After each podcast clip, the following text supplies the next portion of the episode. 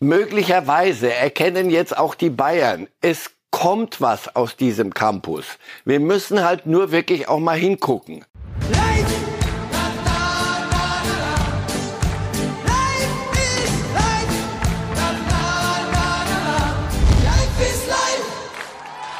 Herzlich willkommen zu Reif ist live. Es ist die letzte Bundesliga-Woche des Jahres 2023 und insofern auch die letzte Reif ist live-Woche dieses Jahres. Heute sind wir nochmal für Sie da und dann am Donnerstag um 10.30 Uhr, wenn es darum geht, den letzten Bundesligaspieltag dieses Jahres nochmal gepflegt auseinanderzunehmen. Ja, ich freue mich, dass unser Experte Marcel Reif sich bereit erklärt hat, nicht zwölf Minuten aus Protest zu schweigen heute. Ich hoffe, es sind nicht mal zwölf Sekunden.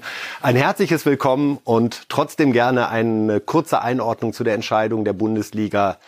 acht Prozent der TV-Erlöse an einen Investor zu verkaufen, so denn ein Angebot passt. In den Kurven war es ja das große Thema dieses Wochenende, der gerade angesprochene Schweigeprotest ob die Fankurven und die Fans äh, angemessen mitgenommen worden sind und ob das alles so kommuniziert wurde, und zwar schon seit geraumer Zeit wurde und wird, das wage ich zu bezweifeln. Aber dass der Weg in diese Richtung alternativlos ist, wenn du mithalten willst mit anderen großen Ligen, wenn du sagst, nein, wir wollen bei der reinen Lehre bleiben, dann brauchst du das alles nicht. Dann allerdings musst du dich auch von großen, ganz großen Dingen verabschieden.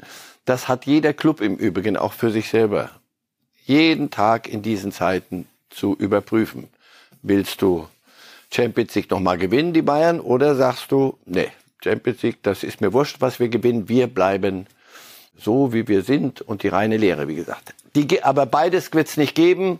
Ich verstehe aber die Fans, dass sie dann kurz mal sagen, Ratio ist jetzt nicht Kopf, brauche ich jetzt nicht, das Herz tut so weh und dann dürfen Sie, wenn das im Rahmen bleibt. Und das will ich einmal unterstreichen, Herr Reif. Ich finde es ja gut, wenn wir so einen Diskurs haben zu solchen Themen und nicht alles abgeneckt wird, was die Vereine machen. Und Absolut. wenn dann die Fans so reagieren, dass sie sagen, pass auf, wir zeigen euch mal, was in einem Stadion los ist, wenn wir vielleicht irgendwann mal nicht mehr da sind. Ja dann war das schon beeindruckend und Absolut. es blieb eben genau in dem Rahmen, in dem wir gerne auch kontrovers darüber diskutieren, was der richtige Weg für den deutschen Fußball ist. Insgesamt in dieser Gesellschaft, in einer Demokratie, wo, wo wir diskutieren dürfen und wo wir solche Aktionen starten dürfen. Es gibt genügend äh, Teile der Welt, wo du nicht mal auf die Idee kommst. Und wenn du auf die Idee kommst, wird sie dir sehr schnell hinter Gittern ausgetrieben, wenn es gut geht, halbwegs gut noch. Deswegen, wir können vieles, wir dürfen vieles. Nur es ist nicht so, dass die einen, die so denken, sind schlecht und wir sind nur die einzig Guten. Und das meine ich jetzt von beiden Seiten. So kann Demokratie nicht funktionieren. Und das hat sich leider so ein bisschen in die Richtung entwickelt. Am Wochenende fand ich das in vielfacher Hinsicht sehr okay und bin nicht dieser Ansicht, aber nochmal, das ist Demokratie. Ich muss nicht Ihrer Ansicht sein. Wir müssen halt gucken, was am Ende, was wir wollen und wir müssen irgendwann mal dann eine Einigung finden. Die müssen wir allerdings gemeinsam mittragen. Wenn das zum Dauerzustand wird, dann ist das, glaube ich, nicht auszuhalten. Und auch das sei noch abschließend gesagt zu der Entscheidung, äh, Anteile an Investoren zu verkaufen. Es ist ja eine Entscheidung gewesen, die die Vereine selbst mit einer Zweidrittelmehrheit getroffen haben. Die Gesänge in den Stadien gehen immer Richtung DFL man sollte halt nicht vergessen, es sind die 36 Vereine, die diese DFL bilden. Das ist nicht irgendeine böse Organisation, die was hinter dem Rücken der Vereine treibt, sondern 36 Vereine wurden gefragt und 24 haben gesagt, ja, wir wollen das. Insofern ein starkes Votum in der Demokratie, wie Sie haben Ja, und aber absoluter Protest äußert sich dann gern in, also da werden die Dinge schlichter. Dann gibt's nur lässt sich auch besser rufen. Ehrlich ja, gesagt. es ist ja, es ist dann die Grauzonen sind, sind nicht so gern genommen, sondern weiß. Können wir ja manchmal auch ganz gut. Und nur eineinhalb, ja. Und ja, ja, ich versuche grau zu retten. Sie, Sie sind anders. Aber jetzt Schluss. Nein, sagen Sie, Sie sagten auch, das sind 36 Vereine. Ja, aber Sie wissen schon, über wen wir da reden. Wir reden über Elversberg und mit dem allergrößten Respekt Elversberg und Bayern München. Und dazwischen sollen grundsätzliche Entscheidungen getroffen werden, wo es um, um knapp eine Milliarde geht. Wer kriegt dann was davon? Und Elversberg muss sich mit dem Thema genauso befassen wie der FC Bayern. Und das stelle ich mir sehr, sehr schwer vor. Und wie gesagt, vor diesem Konflikt wird der Fußball, Profifußball in den nächsten Zeiten jetzt schon und in den nächsten Zeiten massiv stehen. Das lasse ich mir nicht ausreden. Und wir gucken mal, in welche Richtung es geht. So ob ist das es. zusammenzuhalten ist. Und wir gucken auch, in welche Richtung es aktuell in der Bundesliga geht. Was sind unsere Themen? Wir legen los mit dem Spitzenspiel Bayern gegen Stuttgart. Dann kümmern wir uns um Borussia Dortmund und die nach wie vor laufenden Wochen der Wahrheit. Nagelsmann, sein Auftritt im Sportstudio, logischerweise großes Thema. Kurzer Blick auf die zweite Liga, die den Laden ja schon zugemacht hat für dieses Jahr und Tore unter anderem aus Spanien gibt's dann zum Abschluss nochmal. Jetzt aber zunächst die Bayern. Ja, 40,7 Prozent Ballbesitz. Nur hatte der FC Bayern gegen Stuttgart und trotzdem 3 zu 0 gewonnen. Da schau her und Sebastian Hoeneß, der Trainer von VfB Stuttgart, äh, hat sich da auch ein bisschen festgebissen in der Pressekonferenz. Ähm, und ja, irgendwie war, war der Start maßgebend für den weiteren Verlauf. Äh, wir, wir haben eigentlich in keiner Phase so richtig das auf den Platz bekommen, was wir uns vorgenommen haben. Ich glaube, es war die Idee heute von den Bayern, uns auch äh, hier und da den Ball zu überlassen, selber auch, auch, auch auf Konter zu spielen. Ähm, ja, ist aufgegangen, würde ich sagen. Äh, hat natürlich gerade nach dem ersten Tor äh, perfekt dann reingepasst. Und äh, ja, ich habe gehört, wir haben irgendwie 60 Prozent im Ball ge gehabt, konnten aber eigentlich nie so richtig was, was damit anfangen. Wir haben ähm, ja, uns viel, viel mehr vorgenommen, müssen das heute akzeptieren, auch wenn es schwerfällt, dass wir unseren Teil nicht dazu beitragen konnte, konnten, dass es ein, ein Spitzenspiel wird. Ähm, werden wir analysieren und dann aber auch schon relativ schnell Richtung Mittwoch schauen, wo wir es dann gleich wieder besser machen wollen. Dankeschön. Sebastian Hoeneß sagt also, die Bayern hatten die Idee, und da ist man logischerweise schnell beim Trainer, denn der ist für Ideen verantwortlich. War das ein Tuchelsieg? Ja, glaube ich schon. Glaube ich schon, weil er erstens aus dem, dem Mangel, verletzte, kranke, das Richtige gemacht hat, die richtige Aufstellung. Dann die Einstellung ergab sich nach dem letzten Wochenende, nach dem 1 zu 5 in Frankfurt, weitestgehend von alleine und bei dem einen oder anderen, bei, bei ich sage immer noch Kim, ich weiß, er mag das nicht, weil Millionen Menschen in Südkorea heißen Kim, bei, bei, bei dem, sagen jetzt mit allem, mit aller Freundschaft, bei dem Südkoreaner und bei Upamecano hast du es vor allem gesehen, dass die zeigen wollten, wir können Innenverteidiger wirklich, wir können das. So. Und das andere war eine, eine taktische Geschichte und wenn ich jetzt Sebastian Hödes so sehe, die Mütze so vorne, kommt runter, und wir werden das analysieren. Ich glaube zu wissen, was er Ihnen sagen wird, seiner Mannschaft. Jungs, ich habe euch gesagt, wir sind noch nicht so weit. Und die Bayern haben uns richtig auf den Leim geholt, weil wir sind eine offensiv prima Mannschaft und wir sind da oben und wir kriegen Schulterklopfen, dass, dass wir schon kaum mehr gerade laufen können und alles ist super. Und die Bayern haben gesagt, na dann mach doch mal, kommt ihr doch mal, das kriegen wir, sowas kriegen wir so schnell nicht wieder geschenkt, dass einer kommt und sagt, wir können das besser, vielleicht mindestens so gut wie ihr. Also die Bayern sagen das zu den Stuttgarter. Dann lassen wir sie kommen und dann haben wir vorne, dann lassen wir den Sané mal ein bisschen schneller laufen und alle laufen mal ein bisschen in Konter. Und dann haben sie ja, sie geben mir nur die Statistik, sie kennen die andere, die Torschuss. 17 zu 5. Also 17 zu 5. man darf nicht verwechseln, wenig Ballbesitz mit wenig Torchancen, sondern. Wie, das habe ich schon ein paar Mal gesagt. Es wurde immer, Gott sei Dank, weiter durchgewinkt. So die kleine Zote. Mir hat mal eine junge Frau gesagt, es ist nicht das, was du hast, sondern das, was du damit machst. Und die Bayern hatten den Ball nicht so viel, aber sie haben das Beste daraus gemacht. Und das Tor, natürlich ist das brutal. Also wenn das dann auch noch passiert. Das war, das war erstens war es ein Konter, also nochmal Bayern kontert im eigenen Stadion. Und spätestens da war, hätte den Stuttgartern klar sein müssen, oh, und das wurde ihnen auch klar gemacht, das wird nichts. Kann das ein Bayern-Modell für diese Saison sein? Nein, nein, nein, nein, nein. Warum Eben. nicht? Was nur, dagegen? nur gegen, gegen Mannschaften, die auf dieses, in dieses Ding reinfallen. 90 Prozent ihrer Gegner, wenn, sie, wenn die Bayern wieder so, so antreten, sagen, hier habt ihr den Ball. Dann sagen die, aber da machen wir aber gar nichts draus. Da, da könnt ihr, könnt ihr lange warten. Und dann lassen wir den Ball hier liegen. Wir werden jedenfalls nicht so tun, als könnten wir euch aus den Schuhen. Aber in der Champions League gegen große Gegner? Gegen große Gegner bist du dich selbstverständlich. Ist das ist der, der eine? Du spielst mal zu Hause, du spielst mal auswärts, du, du reagierst auf deren Stärken. So weit sind die Bayern auch nicht, dass sie sagen können, wir tun und lassen, was wir wollen. Die orientieren sich dann schon am Gegner. Das war eine perfekt auf den Stuttgarter Gemütszustand gerade scheint mir ausgelegte Taktik. Mal sehen, wenn Sie glauben, dass Sie so gut sind, dann gib, lass, gib Ihnen mal einen Ball. Vielleicht rücken Sie ja so weit raus, dass wir Sie schnappen können. Und genau das ist passiert.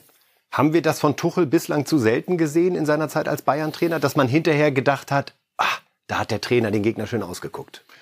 Der Tuchel hat viele Gedanken, den Plan hat er immer. Bei Bayern hast du aber, aber doch grundsätzlich den Plan zu haben, wir haben den Ball und ob, ob wir wollen oder nicht. Also da kannst du noch so viel über, in der Nacht überlegen, was machen wir, was, was für Pläne könnten wir denn haben. Die anderen stellen sich hinten rein und wir werden den Ball haben. Das hast du 90 Prozent. Das ist Bayern mit dem Kader, das ist der Fluch der guten Tat über Jahrzehnte. Insofern, er kann gar nicht so viel rumschrauben äh, und, und, und Pläne entwickeln. Der Plan ist, lass uns unsere Stärken, das, was wir können, müssen wir machen. Aber das war ja, das war mal auf den Punkt hingecoacht.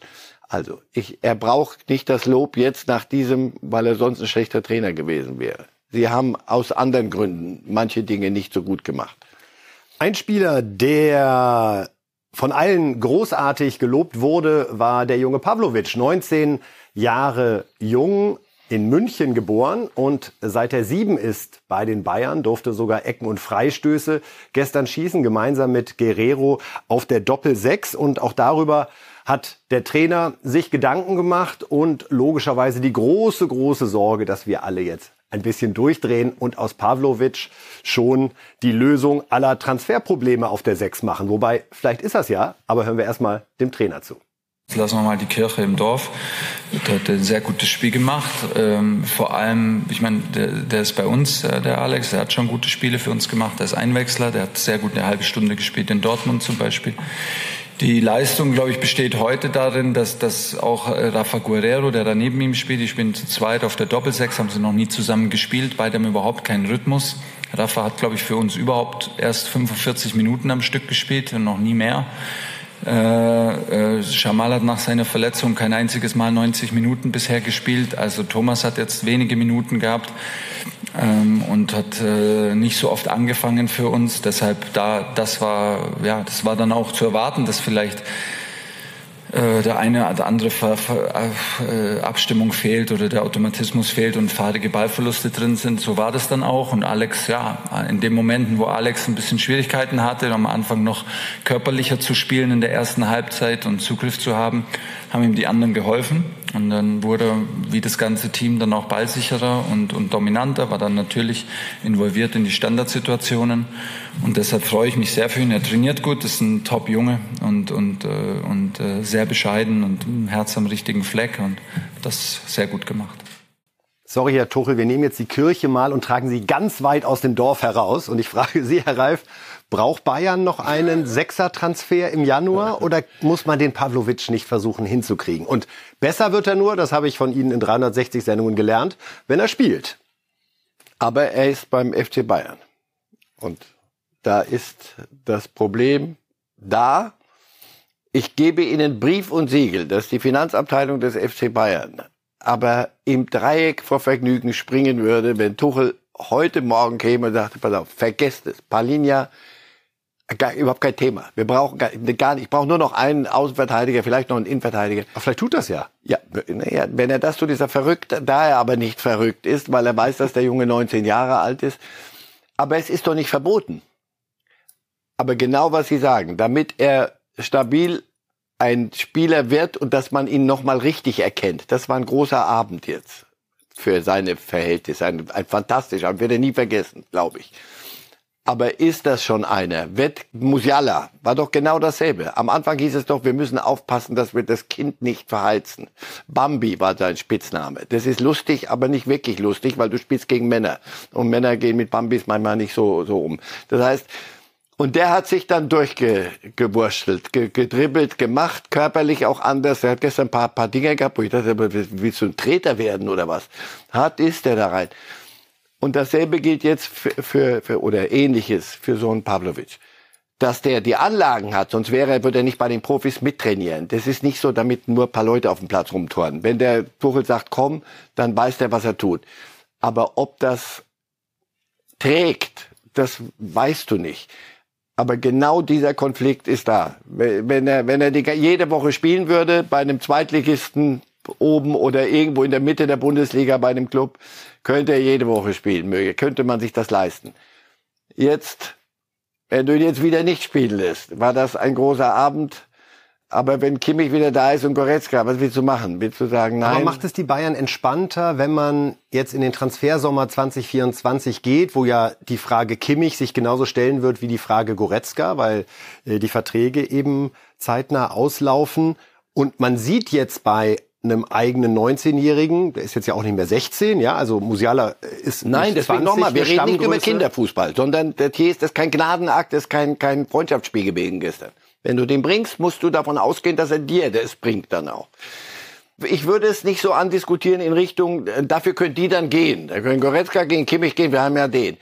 Nein, andersrum, mal wirklich Kirche wieder zurück, ein Stückchen ins Dorf, zumindest ans Stadtrand, Na gut, ans Stadtrand, ans Dorfrand. Möglicherweise erkennen jetzt auch die Bayern, es kommt was aus diesem Campus. Wir müssen halt nur wirklich auch mal hingucken und nicht nur sagen, wir sind Bayern, hör auf, das ist lustig mit dem Campus und wir bilden irgendwelche aus Jungs, die dann später in Ingolstadt, Regensburg oder sonst irgendwo dann spielen, sondern mit denen können wir was, das, da kann was kommen. So und wenn sie das mit mit Bewusstsein machen und ich habe den Eindruck, Tuchel ist hat da die, die Ohren und Augen jetzt richtig offen.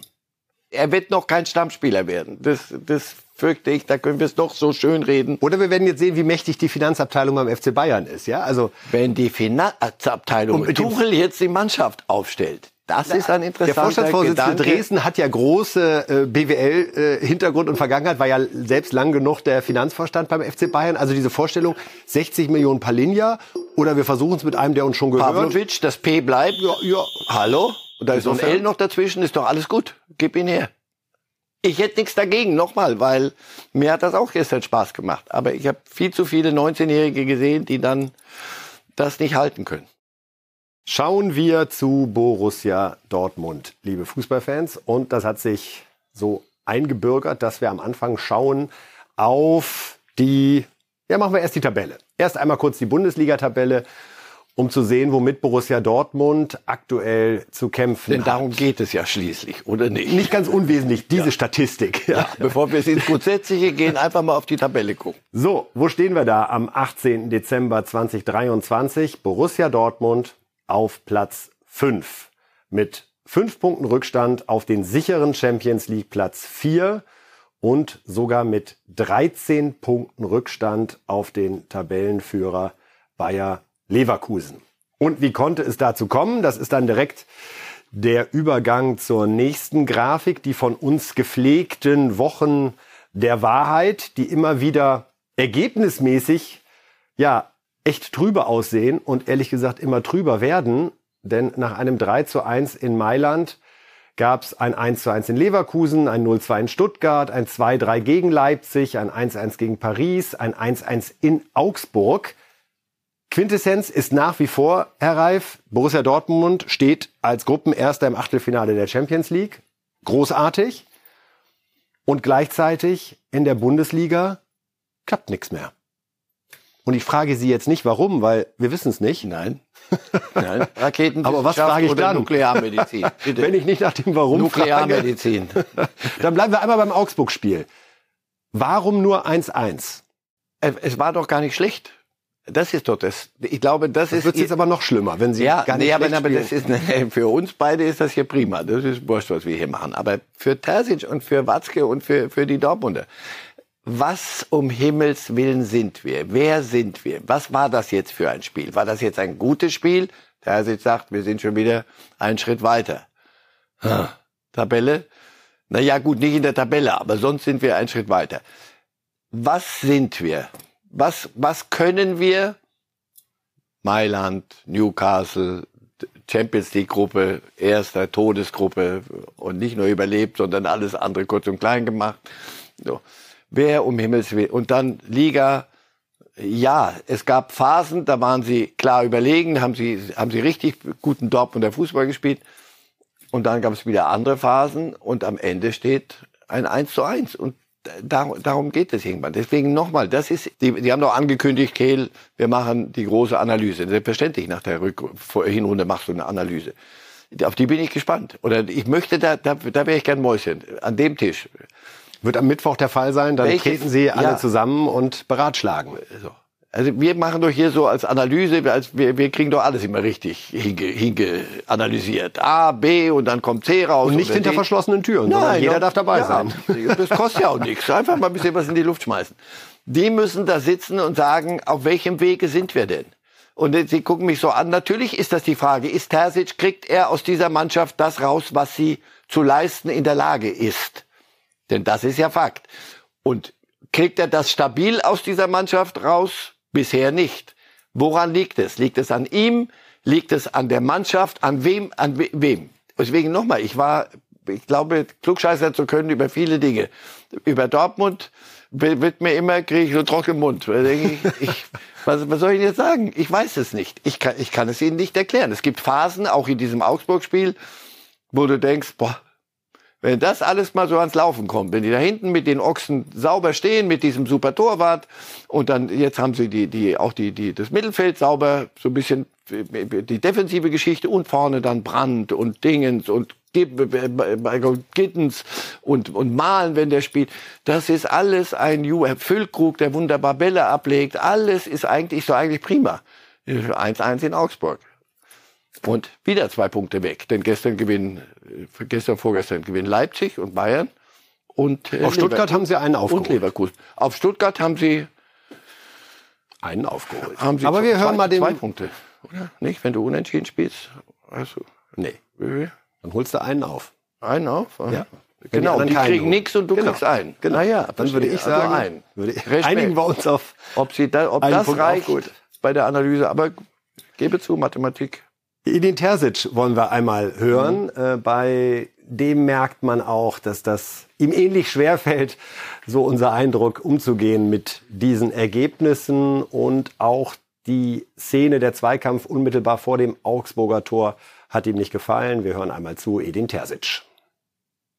Ja, ich glaube, ein sehr wildes Spiel, besonders in der Schlussphase und in der zweiten Halbzeit mit einem sehr unzufriedenen Ergebnis aus unserer Sicht, weil wir, glaube ich, sehr viel investiert haben und ähm, sehr viele Torchancen rausspielen konnten, auch gute Tormöglichkeiten klar herausgespielt haben und es aber nicht geschafft haben, die Vielzahl der Torchancen dann zu nutzen, um hier erstens in Führung zu gehen, weil das war, glaube ich, möglich in den ersten 10, 15 Minuten und dann zweitens ähm, dann auch hinterher den Siegtreffer zu erzielen. Und das ist das, was heute stehen bleibt. Ähm, ein 1-1 gegen eine mutige, ähm, intensive und aggressive Augsburger Mannschaft. Ähm, trotzdem glaube ich, dass wir heute ähm, nah dran waren, das Spiel zu gewinnen und das ist uns heute nicht gelungen und deshalb sind wir heute sehr unzufrieden.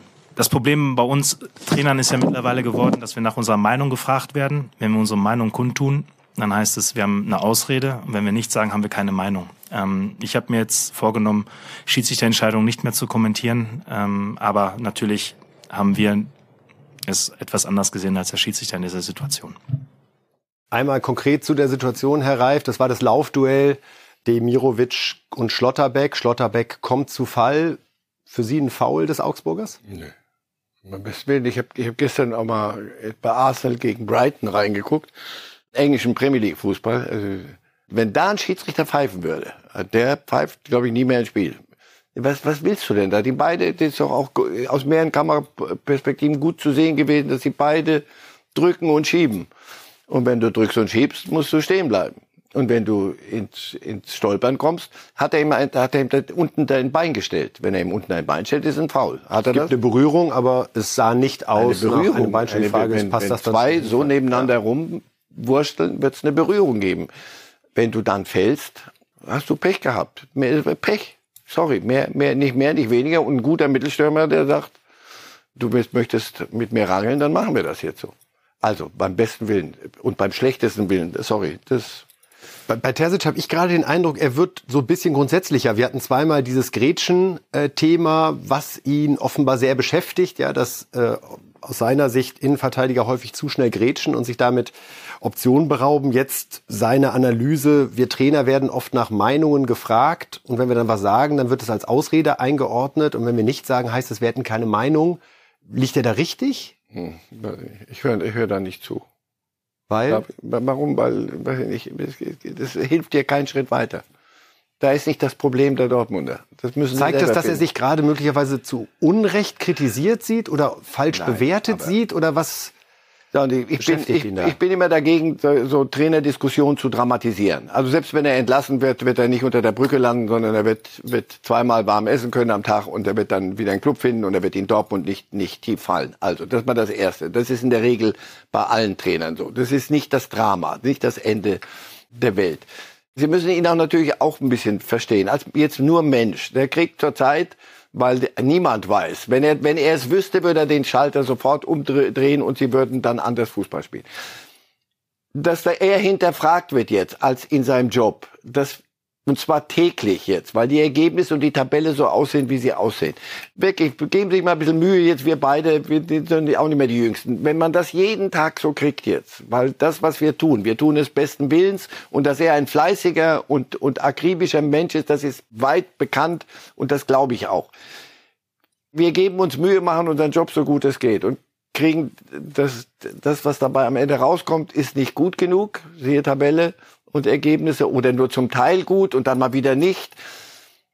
Und dann stehen wieder zwei darum an so einem Pult und sagen, natürlich muss man Terzic auch hinterfragen das, ich weiß nicht, was das mit einem macht, wenn man so ständig dann so in Frage gestellt wird. Aber nochmal, es wird keine Katastrophe werden. Aber könnte das dazu führen, nehmen wir mal an, er geht mit den fünf Punkten Rückstand auf den Champions League Platz in die Winterpause. Aus Dortmund ja eine Katastrophe. Auf ja. den sicheren. Auf den der sicheren. fünfte kann ja sicher sein. Aber das, ob die, so. die deutschen Clubs in der Rückrunde so performen werden, dass das reicht, aber es müsste reichen. Vorstellbar, dass er selber als Nein. Dortmunder Junge anbietet und sagt, Sucht euch einen anderen, das glaube ich nicht. Dazu ist er. Auch weil er im Achtelfinale der Champions League spielt. Ja, an der Stelle gezeigt na, hat. Ja, das hilft doch auch, doch, das hilft und hilft eben nicht.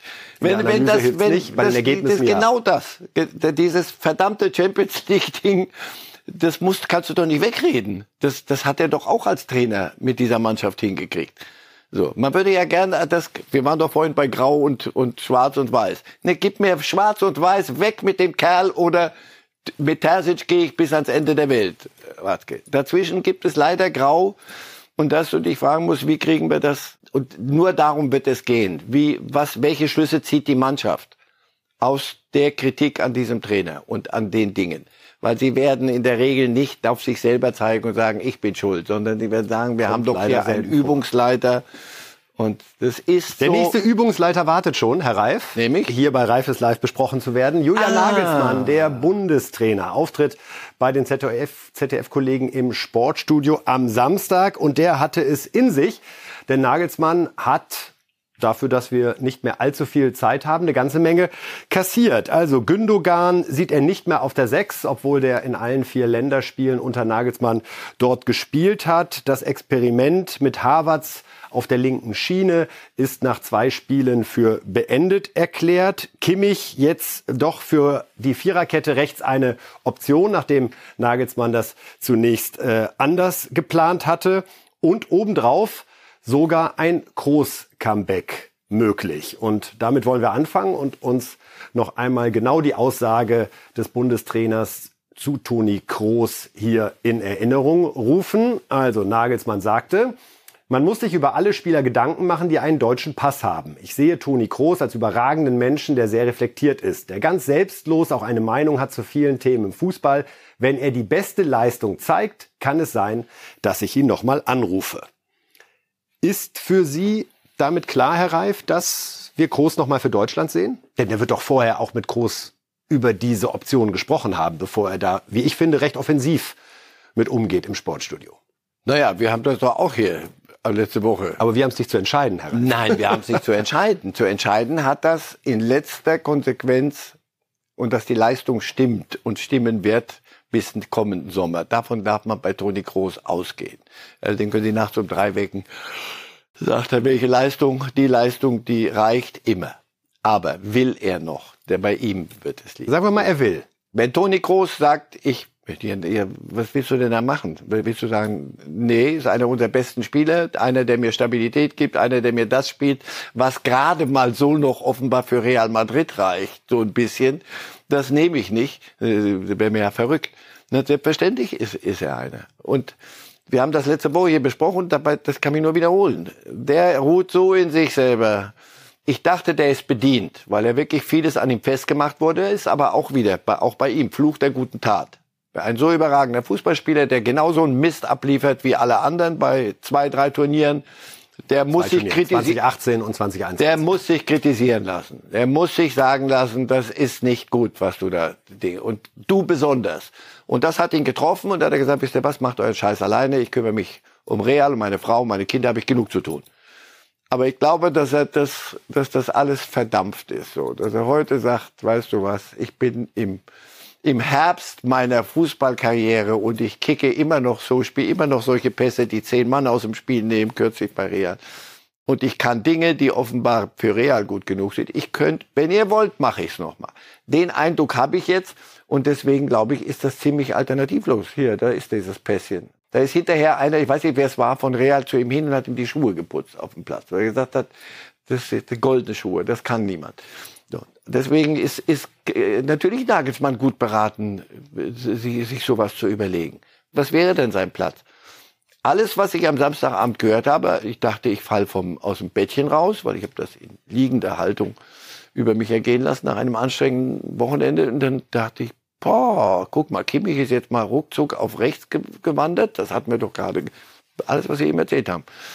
Und Gündogan, ja natürlich, Gündogan war, hat seine besten Spiele auf der 8 gemacht bei Manchester City und wurde dort Kapitän, nicht auf der 6 möglicherweise einfach mal das tun, was Sinn ergibt. Nun könnte man aber auch sagen, das war ja auch schon vor diesen vier Länderspielen bekannt. Da hat sie vorhin wollten sie noch mal einen Trainer abfeiern hier bis über die über alle Maßen, der eine Idee hatte. Ich glaube, das ist ein Vereinstrainer, Tuchel. Nagelsmann war immer noch Vereinstrainer, als er oder gerade kürzlich entlassener Vereinstrainer und ist mit diesem Bewusstsein an die Nationalmannschaft rein. Er hat gesagt, ich habe da es soll zwar alles ganz einfach werden, aber ich habe ein paar Ideen. Jungs, ich habe da ein paar Ideen. Und dann verlierst du. Möglicherweise zum Glück. Also ist das für Sie eher ein Zeichen von Souveränität, dass er jetzt absolut. doch noch mal mehrere absolut. Entscheidungen widerruft? Ja, absolut. Das haben Sie doch gerade nicht erfunden, sondern ist, diese Frage liegt einem doch auf dem Züngelchen. Sag mal, das hat das Von der anderen Seite könnte man sagen, was richtet er jetzt für ein Chaos an? Er hatte doch die vier Spiele, um Erfahrungen zu sammeln und eine Mannschaft zu entwickeln. Ja. Und jetzt fangen wir im März bei Null an. Wenn also. plötzlich Toni Kroos auf der 6 aufläuft und Gündogan auf der 8 oder 10 und Kimmich rechts, ja. ist das ganz schön spät dafür, dass wir im Juni ein großes Turnier spielen. Ja, aber die, ich, das ist ein bisschen sehr romantisch. Der romantisch das falsche Wort. Ich wollte nur einmal die Gegenposition ja, ja, ja, künstlich einnehmen. Nein, nein, nein. Nein, ist aber ein bisschen sehr dieses, dieser Spruch immer, dieses Dogma, die Mannschaft muss sich einspielen. Wir müssen ein klares, das ist eine, National, das ist eine Nationalmannschaft. Hat er auch selbst gesagt, der Bundesliga. Ja, hör auf. Es ist eine Nationalmannschaft. Die, die es können, auf die, ihren Positionen, müssen nicht viel einspielen. Das, was, was du einspielen müsstest, wäre dann ein Havertz als linker Schienenspieler und Gündogan auf der 6 und Kimmich auf der halb 6, halb 8. Also Zeugs. Das müssen die dann plötzlich einspielen, weil sie das gar nicht sind.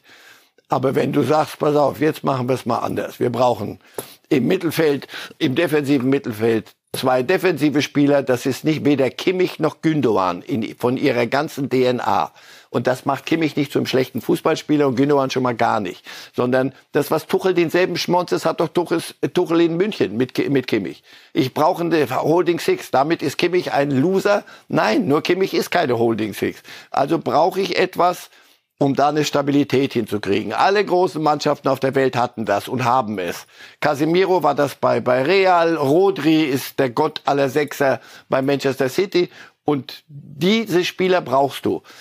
Und jetzt sagt er, pass auf, jetzt möglicherweise habe ich, es geht nicht. Gündogan und, und Kimmich sind mir keine, die, die da hinten stabilisieren. Eher Andrich.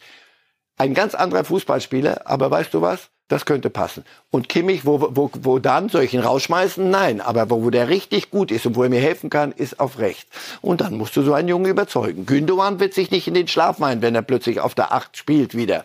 Darf ich bei Gündogan einmal nachhaken, ja. Herr Reif? Wir setzen das jetzt so voraus, Gündogan auf der 8 oder der 10. Ja. Ist der wirklich weiterhin gesetzt? Wenn nein, ich mir unsere ist, nein, es ist niemand gesetzt. Das hat äh, man sagt dann schnell, der ist Kapitän. Aber hat der Nagelsmann übrigens, haben Sie zugehört am Samstag? So, der Kollege Breyer hat ein hervorragendes Interview geführt, wie ich fand, mit, mit Nagelsmann. Und da war nämlich genau die Frage auch. Gündogan, wenn aber doch groß und mm, der hat dem Braten auch das sofort gerochen. Darauf Nagelsmann, ein Kapitän ist wichtig auf dem Platz und außerhalb. Und das deuten Sie so, dass ein Kapitän durchaus so, wirken kann, ohne auf dem Platz zu stehen? Das deute ich so, dass wenn ein besserer an dem da ist, und da sind wir wieder bei dem Einspielen. Es geht nicht darum, eine Elf zu haben, sondern es geht darum, die Best, einen Plan zu haben, der stimmt, einen Kader zu haben, der für jede Position richtig besetzt ist, mehrfach.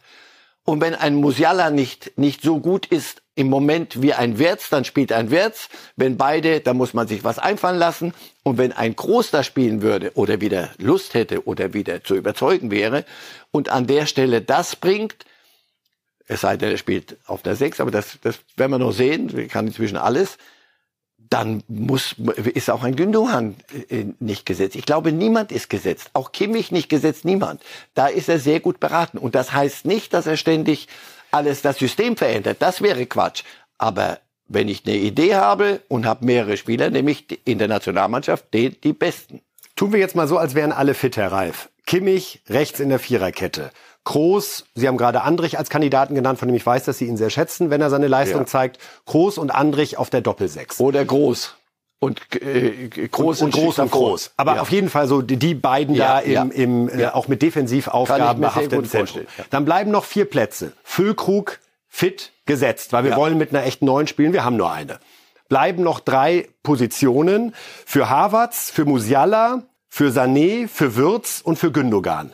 Ich halte es für einen Frevel, Musiala und Würz nicht spielen zu lassen, wenn sie fit sind. Wir müssen unsere beiden besten 20-Jährigen spielen lassen. Machen Sie mir das jetzt nicht kaputt. Die beiden sind für mich auch gesetzt.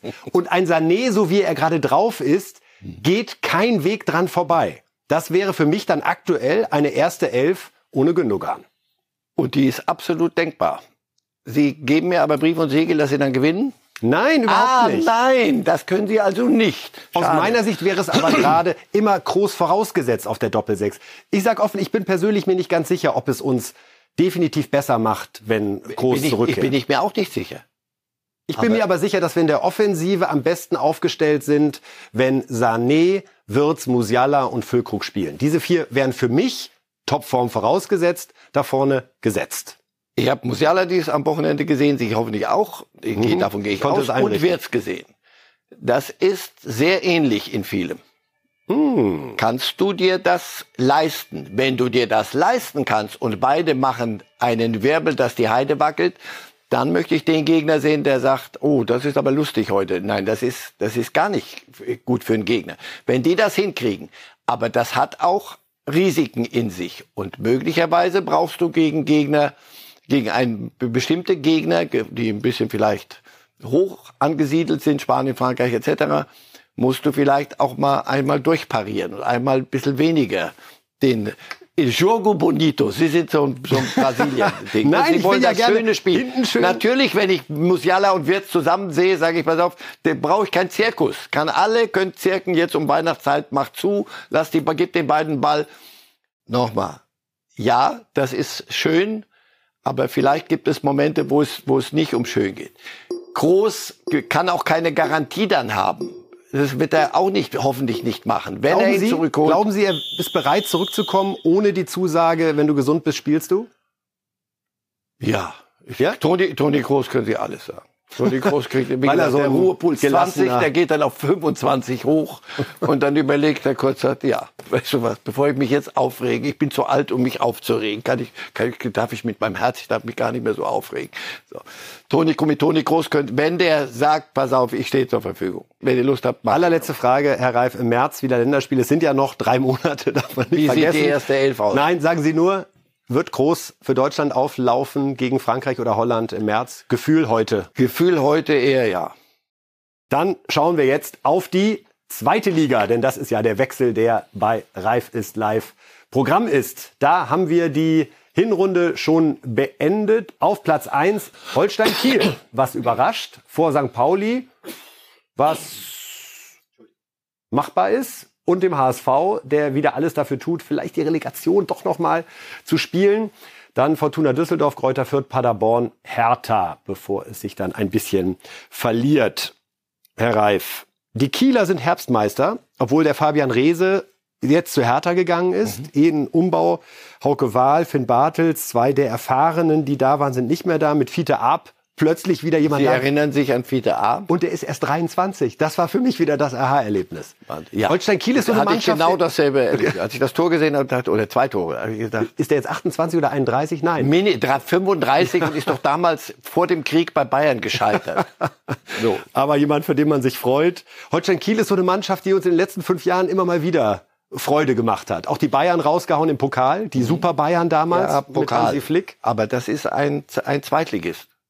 Kiel Das ist keine gute Nachricht für Doch, Kiel. das ist für, nein, das ist für, nein, nein, nein, nein, nein, das ist für all die, die vermeintlichen verehrten Erstligisten, HSV, Hertha, Düsseldorf, für die ist das eine schlechte Nachricht, weil hier ein Zweitligist aus seinen Möglichkeiten und immer im Kopf auch Zweitligist das Beste macht. Und mal gucken, was dann passiert. So ist Darmstadt aufgestiegen, ein Zweitligist, kein Rückkehrer. Es geht nicht um, die waren auch mal erste Liga, früher weiß ich, weiß ich, alles gut.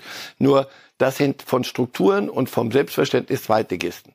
Und die spielen richtig guten Zweitligafußball und die anderen mühen, mühen sich und sind mit dem einen Bein vermeintlich immer in der ersten Liga und kommen, kriegen das zweite Bein nie dahin. Wir hören, äh, ja, ich würde sagen, dem Trainer des Jahres könnte man fast sagen mal zu. Äh, Fabian Hürzeler, 30 Jahre jung und hat es wirklich mit St. Pauli geschafft, in diesem Kalenderjahr in 37 Spielen nur zweimal zu verlieren. Punkteschnitt von 2,24, herausragend, ungeschlagen in der Hinrunde. Acht Siege, neun Unentschieden. Bislang ist man als Mannschaft immer aufgestiegen, wenn man das geschafft hat. Und jetzt hören wir dem jungen Mann, der die zweite Liga aufmischt, doch einfach mal zu. Fabian Hürzeler. Ich war ja schon mal Herbstmeister als Co-Trainer, deshalb ich weiß, dass das nicht so viel aussagend ist. Trotzdem ist äh, eine kleine Auszeichnung und äh, am Ende lügt die Tabelle nicht. Und Holstein Kiel hat die letzten Spiele einfach gut gemacht und deshalb muss man, wie ich finde, auch einfach Respekt zollen. Und ähm, trotzdem freue ich mich auf die Rückrunde, weil ähm, es erwarten neue Herausforderungen, neue Situationen auf uns und ähm, ich freue mich äh, gemeinsam mit meiner Mannschaft, diese zu lösen. Genau wie jetzt in der Hinrunde haben wir es wieder geschafft, gute Lösungen zu finden. Wahrscheinlich noch nicht äh, die hundertprozentige Lösung, aber wir arbeiten dran.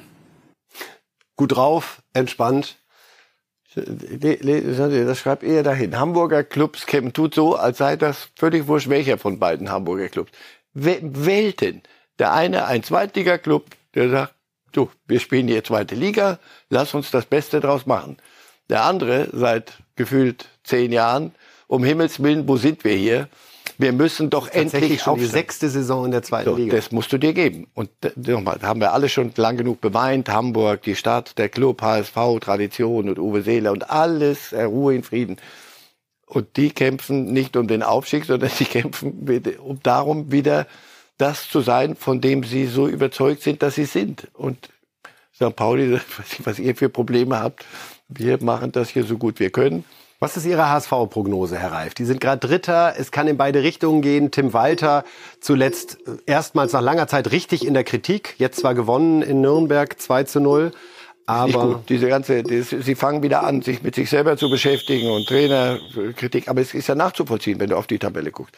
Düsseldorf kommt ganz gut. Auch ein ehemaliger Erstligist, der aber jetzt langsam offenbar zweite Liga verstanden hat.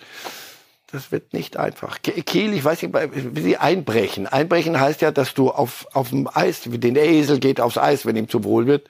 Die, die spielen ihr Ding runter. Ob die, und wenn sie nicht aufsteigen, man fragt sich, ob man es ihnen wünschen soll. Die hören ja jetzt nicht zu. Lieber die ganze Zeit mit vorne dabei, alle wirst gelobt, aber nicht erste Liga. Du weißt doch, was dann passiert in so einer ersten Liga. Frag bei Darmstadt nach. Heute ist für einen Zweitligisten Aufstieg erste Liga die völlig andere Welt. Insofern, ja, und all die anderen, die Großkopferten, Schalke, wo sie die Tabelle haben, wir Gott sei Dank nicht die zweite Seite geguckt. Und äh, Hertha, gerade gegen Osnabrück, ja, so. Das ist eine andere Welt. Die messen sich mit dem HSV um. Wer ist der beste eigentliche, Erst, äh, eigentliche Erstligist?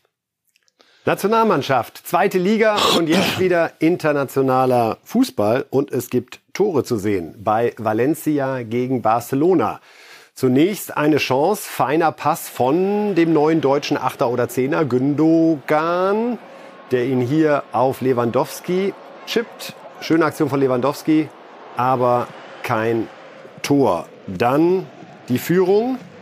De Jong auf Rafinha, auf Joao Felix nehme ich schon mal vorweg, weil es einfach ein schöner, schneller Angriff ist.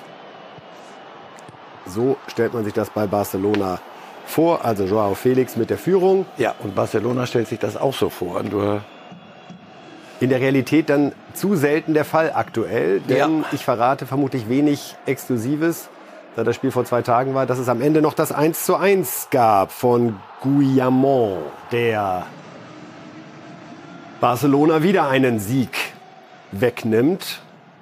Der Stegen ja immer noch verletzt und Barcelona, Herr Reif? Seltsam, ne? Ja, das ging alles so schnell äh, linear nach oben unter Xavi.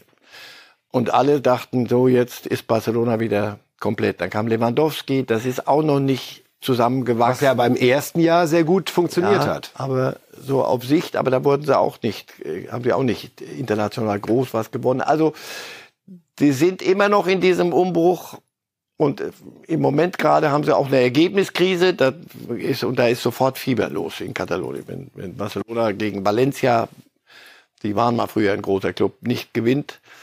Und das waren, sie haben nicht nur unentschieden gespielt, sondern weitere zwei Punkte, wenn wir gleich sehen, auf, auf Werden Real, wir jetzt sehen. Auf Denn Real verloren. Real Madrid gegen Villarreal. Bayern-Fans erinnern sich an ein düsteres Champions League Viertelfinale. Da gab's ein Tor von, wie heißt der junge Mann dort? Bellingham. Mhm. Steht mal wieder da, wo man als Neuner stehen muss. Kopfball nach feiner Modric-Flanke aus fünf Metern. Gebührender Abstand der Gegenspieler, auch bemerkenswert. Die haben dem die sechs falsch rum aufgepflockt. Deswegen.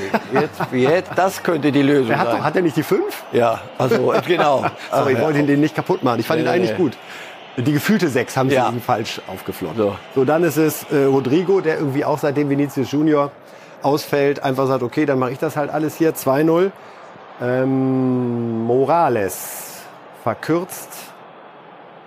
Ja, ja weil Real, Real kann auch schon Tore kassieren und das ist beängstigend. Aber wenn du so offensiv Brahim spielst... Diaz zum 3 zu 1 für Real. Und 1 und 2 und 3 und so wird das gemacht. Und Modric selbst dachte sich dann, wenn alle über Groß reden, ich kann es auch noch. So, der wollte den Elber nicht schießen, den es jetzt gegeben ja. hätte. äh, komm, hör auf. Also, Real Madrid gewinnt 4 zu 1. Unsere Freunde von Girona spielen heute erst gegen Alaves, aber ein Blick auf die Tabelle ist es trotzdem aber wert. Noch ein kurzer Satz zu dem Spiel. David Alaba Kreuzbandriss. Und das ist das gute Besserung. Für den halbes Jahr Pause droht. Ja, halbes Jahr, halbes Jahr in einem halben Jahr haben wir Europameisterschaft. Und das mit Österreich also, alle guten Wir drücken Wünsche. die Daumen. Alle guten Wünsche. So, die Tabelle ist zumindest für 24 Stunden so, wie man das in Madrid gerne hat, nämlich auf Platz 1 mit 42 Punkten, aber Girona 41 Punkte spielen heute erst, dann Barcelona 35. Es sind schon sieben auf Real. Auf Real. Das heißt, das sind zwei, die können zweimal brauchen sie nicht anzutreten. Und die Abwehr von Barca, die wir ja lange Zeit extrem gelobt haben, ist jetzt ja. so mit 19 Gegentoren nach 17 Spielen Kassiert. ein bisschen auf Normalniveau angekommen. Ja, aber sie alles, wenn dort geredet wird, Zugänge und die, immer nur offensiv und alles, was sie so hinten abgeben wollen. Bayern sind da, Raucho und so was alles. Sie, sie denken mir, also den Eindruck habe ich, äh, zu, zu offensiv alles und vergessen, dass man seinen Job machen muss auch mal. Und sieben Punkte, wie gesagt, zweimal muss Real nicht mehr antreten. Können einfach grillen zu Hause oder mit der Familie spielen, aber das ist heavy. Da bin ich mal gespannt. Da wird auch der nächste Klassiker nicht so einfach. Wir gehen nach England. Dort gab's bei den beiden Mannschaften, die uns am meisten interessieren. Es kommt gleich noch eine dritte hinzu, die Marcel Reif sehr aufmerksam am Wochenende verfolgt hat. Aber erstmal Man City mit Pep, nur 2 zu 2 gegen Crystal Palace, weiterhin ohne den verletzten Haaland. Und Liverpool 0 zu 0, muss man sagen, nur gegen Manchester United. Denn da konnten wir uns ja alle vergangene Woche ein Bild beim Spiel gegen die Bayern sehr eindrücklich machen, dass das wenig zu tun hat mit dem Manchester United von damals. Was sagt Jürgen Klopp, bevor wir dann anschließend kurz über Arsenal sprechen? Zunächst Jürgen Klopp zum 0 zu 0 gegen Manchester United. Ein Tor, wenn wir getroffen hätten, hätte alles verändert. Manchester ist nicht hierher gekommen, um zu verlieren. Sie wollten etwas mitnehmen und haben dafür gekämpft. Das haben sie gut gemacht. Abgesehen vom Ergebnis gab es viel Positives. Aber die entscheidenden Dinge, das Tore schießen, hat heute nicht funktioniert. Ein, zwei Mal hatten wir Pech, in anderen Momenten fehlte uns die Ruhe. Wir waren einfach zu hektisch. Too much in a rush. Auch mit ganz viel Rush gucken wir auf die Tabelle. Und dann darf Marcel Reif noch was zu Arsenal loswerden, denn sie haben sich das Spiel gegen Brighton Half Albion aufmerksam angeschaut und große Stücke davon waren begeistert. Ich äh, ja. reflektiere ganz kurz die Tabelle Arsenal auf 1 mit 39 Punkten vor Liverpool 38, Aston Villa 38 und dann auf Manchester City mit 34 schon fünf Punkte zum ersten. Was gefällt Ihnen bei Arsenal gerade so? Eine unfassbare Ballsicherheit und ein Plan und eine, eine Reife mit. Also die, die haben ihre Spielfreude behalten, diese Jugendliche, die sie letztes Jahr unter anderem Meisterschaft gekostet hat. Nicht die Spielfreude, sondern die Jugend. Sie sind ein Jahr reifer geworden und das siehst du, das siehst du in jeder Phase. Oedegaard ist, der war mal mit 17, glaube ich, bei Real. Und das ging so schief. Das größte Versprechen des Weltfußballs. Aber sowas. Und den müssen Sie sich heute mal angucken, was, wie der heute eine Mannschaft führt da und wie sie, wie sie Fußball spielen. Havertz? Havertz völlig entspannt und passend vorne. Hat wieder getroffen? Auf einem, so ein freier, der, nicht ganz einen neuen. Also sie haben den Platz für ihn gefunden. Der Ateta hat den immer so gesehen und er liefert ab. Also die sind nicht zufällig Tabellenführer. Das macht wirklich Spaß, denen zuzugucken. Es gibt in England immer noch Leute, die sagen, so wie bei uns, am Ende machen es doch wieder die Bayern. Es gibt äh, in England genug Leute, die sagen, hör auf, am Ende ist es wieder City, das ist, dauert doch noch schon. Das fünf Punkte jetzt gegen dieses Arsenal. Ein Jahr älter, ein Jahr reifer. Das wird so einfach nicht. Mit der Gier, die Manchester City vielleicht ein bisschen sogar. Wenn du ein Triple hast, wird die Leber ein bisschen fetter. Gekommen ja. ist. Wir haben noch unsere schöne Übersicht der Top-Torschützen in Europa. Da war diesmal Bewegung drin im Sinne von Zuwachs. Harry Kane und müssen uns fast, äh, müssen fast um Entschuldigung bitten, dass wir ihn heute gar nicht thematisiert haben mit jetzt 20 Toren. Äh, unglaublich. Doppelpack gegen Stuttgart. Aber wir haben ja noch eine Sendung in diesem Jahr am Donnerstag. Da wird er als erster 100 Millionen Mann der Bundesliga sicherlich nochmal auftauchen. Also Harry Kane mit 20 weiter auch die Nummer 1 in den äh, Top-Ligen. Mbappé stellt hoch auf 16 beim 1 äh, zu 1 bei Lille mit einem Elfmeter. Haaland, wie gesagt, Stressprobleme im Fuß. Das ist immer ein ungutes Zeichen, weil es sich sehr schwer diagnostizieren lässt. Steht weiter bei 14 in der Premier League. Lautaro Martinez 15 Tore und Jude Bellingham mit 13 Toren. Der einzige aus dem Mittelfeld, der hier halbwegs mithalten kann. Wahnsinnig bemerkenswert, wie er seine erste Hinrunde bei Real Madrid spielt. Doch noch ein Satz zu Harry Kane? Sie müssen aber nicht. Wir können auch am Donnerstag. Weiß nicht, ich habe mit einem Freund das Spiel geguckt und der, der Kane müsste mal wieder mal treffen. Du mach mir keine Sorgen, irgendwann passiert es. Und der war halt gestern da, aber das war ja keine, keine, keine überragende Tor, oder? Wo man aus dem, aus dem Sessel springt. Das sind halt so gemachte Tore. Die muss ja auch einer Harry machen. Ja, der, der Harry Kane hat eine neue. Da stand halt letztes Jahr keiner. Bei dem so. 1 zu 0, das war der Pass, der letztes Jahr bei den Bayern ins Leere ging. Also der hat die 9 hinten drauf und eine 9 hat sich da vorne dazu so, wenn das, eine, wenn das ernst gemeint ist mit dem, was da hinten drauf steht. Und keine falsche halbe oder sonst was. Und er steht halt da rum und dann ist er da spielt Bälle, aber auch die Assists, bitte, das sollte man, wenn wir Donnerstag darüber reden, vielleicht mal feiern, wie der für eine Mannschaft spielt, deswegen.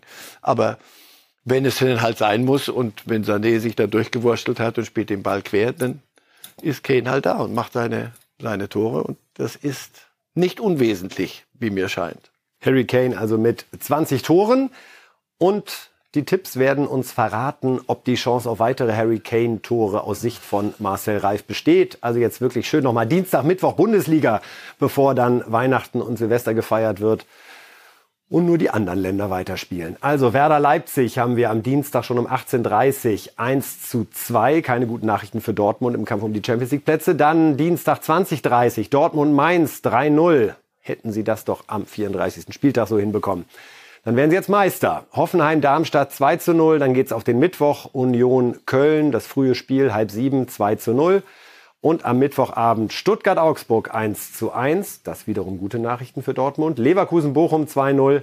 Damit hätte Leverkusen weiter eine niederlagenfreie Bilanz in der Hinrunde. Frankfurt-Gladbach 2 zu 1, Wolfsburg-Bayern, da schau her, 2 zu 2 und Heidenheim-Freiburg 1 zu 1. Also, nächste Sendung, Herr Reif, am Donnerstag haben wir Dann extra... wissen wir mehr. Und wie? Zwar nicht bei der Nationalmannschaft, aber zumindest Wir was, nähern uns Stück für Stück. was die dem. Bundesliga betrifft. Extra am Donnerstag schon 10.30 Uhr, damit wir ganz frisch die Eindrücke vom äh, Dienstag und Mittwoch verarbeiten können. Dann wird es auch gehen um die Champions League Auslosung. Herr Reif, vielen Dank für heute und dann bis Donnerstag Ihnen allen. Hoffentlich sind Sie wieder da bei Reif ist live als Podcast. Bis dahin, alles Gute.